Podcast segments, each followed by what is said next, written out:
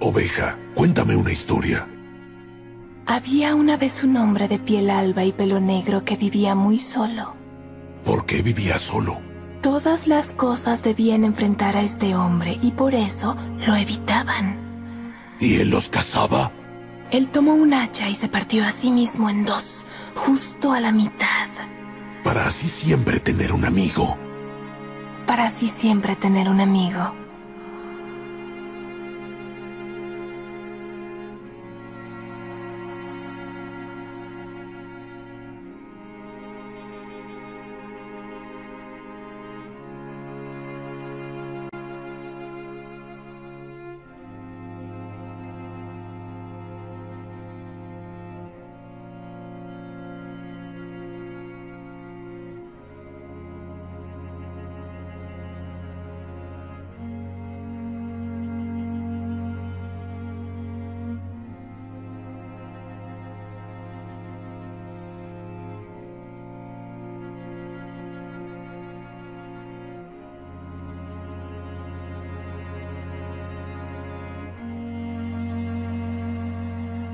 La batalla se desplegaba frente a ellos como un festín, tan abundante y deliciosa vida, tantas criaturas que terminar y tantas criaturas que cazar.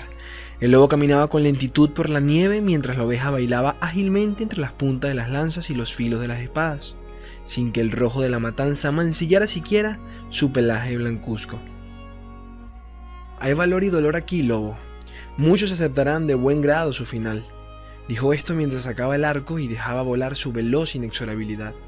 Un soldado exhaló su último y desgarrado aliento bajo el hacha que había destrozado su escudo.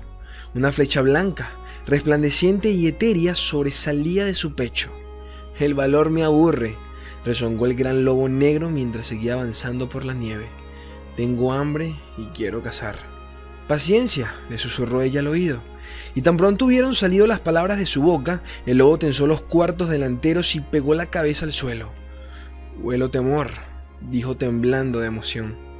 Al otro extremo del enlodado campo de nieve, un escudero, demasiado joven para guerrear, pero armado igualmente, vio que los Kindred habían dejado su marca en todos cuantos luchaban en el valle. Quiero aquella criatura tierna. ¿Nos puede ver, oveja? Sí, pero debe elegir alimentar al lobo o abrazarme a mí. La batalla volvió su rostro de acero hacia el escudero. El joven vio que la turbulenta marejada de valor y desesperación caía sobre él. Sería su último amanecer, sí. En aquel instante tomó su decisión. No partiría voluntariamente, correría hasta su último aliento. El lobo lanzó una destallada al aire y restregó el hocico en la nieve como un cachorro. Sí, querido lobo. El eco de la voz de la oveja resonó como una hilera de campanillas. Comienza tu cacería. Con esto y un aullido que resonó por todo el valle, el lobo se precipitó por las laderas en pos del joven. Su cuerpo sombrío voló sobre los restos de los que acaban de caer y sobre sus destrozadas armas. El escudero dio la vuelta y echó a correr en dirección a los bosques hasta que los gruesos y negros troncos pasaron por delante de él. Pero no se detuvo, a pesar de la quemazón del aire gélido que le inflamaba los pulmones. Se volvió de nuevo en busca de su cazador, pero no pudo ver otra cosa que los árboles cada vez más oscuros. Las sombras se cernieron a su alrededor y de repente se dio cuenta de que no había forma de escapar. El negro cuerpo del lobo estaba por todas partes. La cacería había terminado. El lobo enterró sus afilados colmillos en la garganta del escudero y le arrancó la vida a palpitantes tajadas. El lobo se solazó con los gritos del muchacho y el crujido de sus huesos. La oveja, que lo había seguido hasta allí, rió al ver su deleite. El lobo se volvió, con una voz que era más gruñido que palabras articuladas, le preguntó, ¿Esto es música, oveja? Eres tú, respondió ella. Más, dijo el lobo mientras se relamía con las últimas gotas de la vida del muchacho. Quiero cazar más, ovejita. Siempre habrá más, susurró ella, hasta el día en el que solo queden los kindred. Y entonces, ¿huirías tú de mí? La oveja se volvió de nuevo hacia la batalla. Yo nunca huiría de ti, mi querido lobo.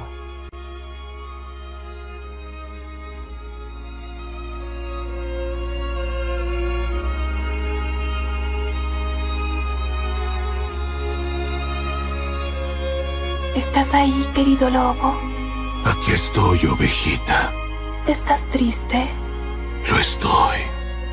¿Y qué se siente? Como una larga cacería sin una presa.